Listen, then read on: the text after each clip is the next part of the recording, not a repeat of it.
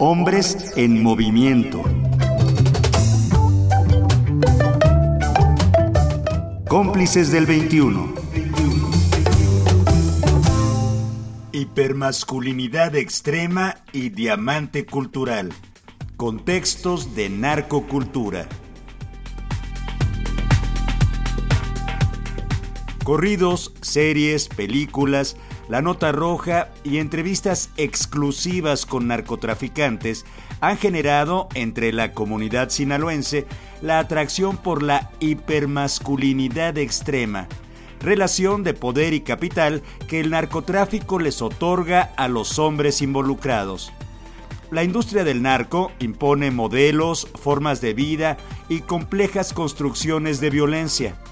Marco Alejandro Núñez González es originario de Sinaloa y desde su infancia ha vivido de cerca este fenómeno social, por lo que decidió investigar el impacto de la narcocultura en la comunidad sinaloense y cómo se relaciona con los modelos ideales de ser hombre.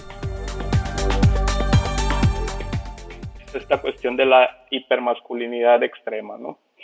De repente te das cuenta que en estos espacios pueden llegar a convivir hombres no con mucho dinero, sino con un dinero en exceso, no hombres con mucho, mucha fuerza o mucho capital bélico, como lo menciona Guillermo Núñez, sino demasiado poder bélico, hombres con capital social, este, no mucho, sino con demasiado capital social, ¿no? O sea, son figuras muy imponentes, son figuras masculinas que se están generando con mucha fuerza gracias a los capitales que pueden obtener del narcotráfico en específico, ¿no?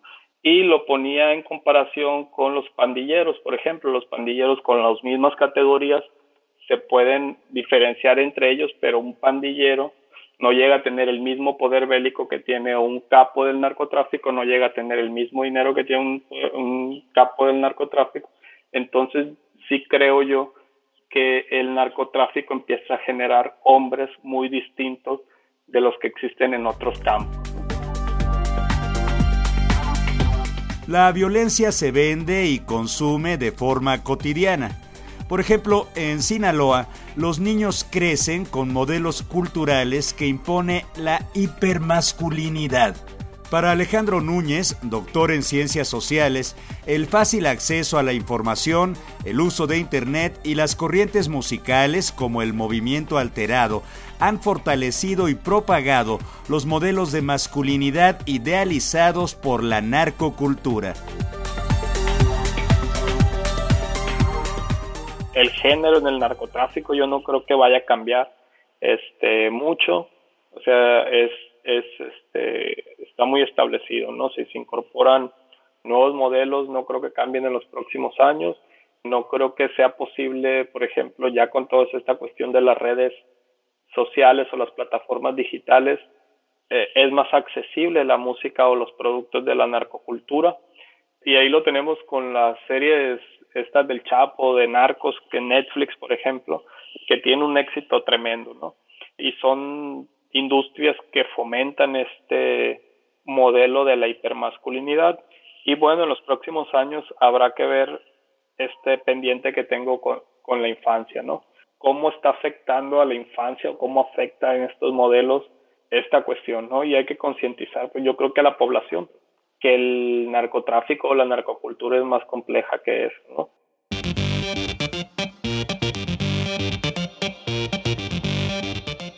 La vida en Sinaloa se ha moldeado a partir del significado que tiene el narcotráfico para la comunidad. En su experiencia como investigador, pero también como padre, Núñez reconoce que hace falta comprender el tema más allá de buenos, malos e idealizaciones mercadotécnicas. La paternidad ha sido definitiva en el rumbo que ha tomado su tarea como investigador, porque tiene la necesidad de explicar a su hijo y a la comunidad que la violencia y el narcotráfico se construyen a partir de múltiples contrastes. Yo en, en, en, específico pues tengo un hijo de 10 años eh, que constantemente me pregunta o me dice que en su escuela pues los niños escuchan tal corrido y pues ahí pues mi papel como papá pues es estarle aclarando, ¿no? Y en esta posición que tengo investigando estos temas, pues puedo darle un panorama un poquito más amplio y más complejo. Pero en general a la, este, habría que concientizar también a la ciudadanía y pues puede ser que sí sea uno de los temas pendientes desde la intervención de la academia sobre los efectos culturales que está produciendo el narcotráfico. Y eso es uno de, de los de las partes que están pendientes, ¿no?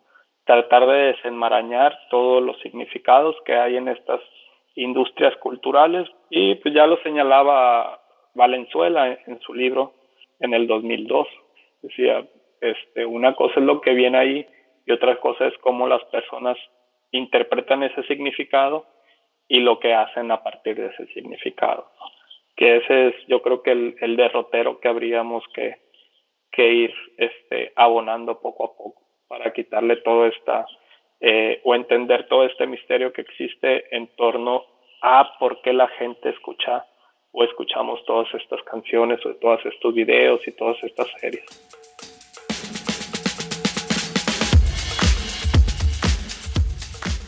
El Estado, las industrias creativas y culturales reflejan distintos significados de lo que es el narcotráfico. Incluso el periodismo de investigación y la academia, que generan reflexión y análisis, construyen modelos de percepción que generan reacciones distintas ante un mismo tema. Núñez menciona la atracción, el miedo, la admiración, el respeto y la construcción de identidades.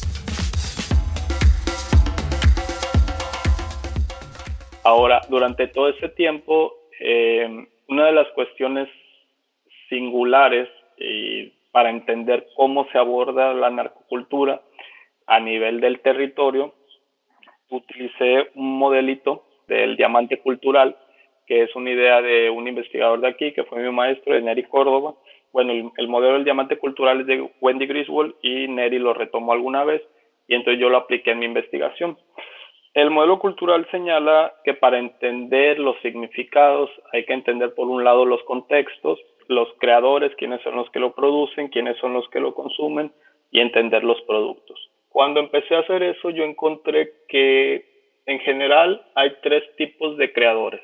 Está el Estado y la prensa retoma principalmente los discursos del Estado a través de los boletines o a través de las noticias. Por otro lado está la narcocultura como tal, eh, apológica, que, que la llamo yo, la narcocultura apológica, todos estos que tratan de hacer ver como personas importantes, como personas honorables a los narcotraficantes.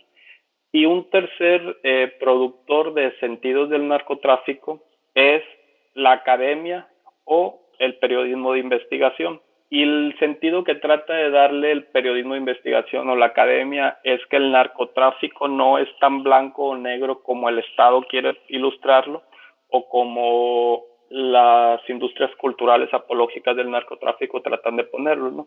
sino que tratan de entender que el narcotráfico no puede existir sin estos vacíos de poder del Estado o estas complicidades del Estado.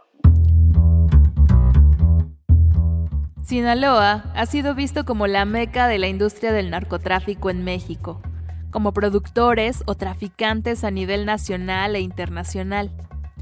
Es escenario de una diversa cantidad de prácticas de la llamada narcocultura, que incluye música, vestimenta, religión, vehículos, sexualidad, entre otros aspectos.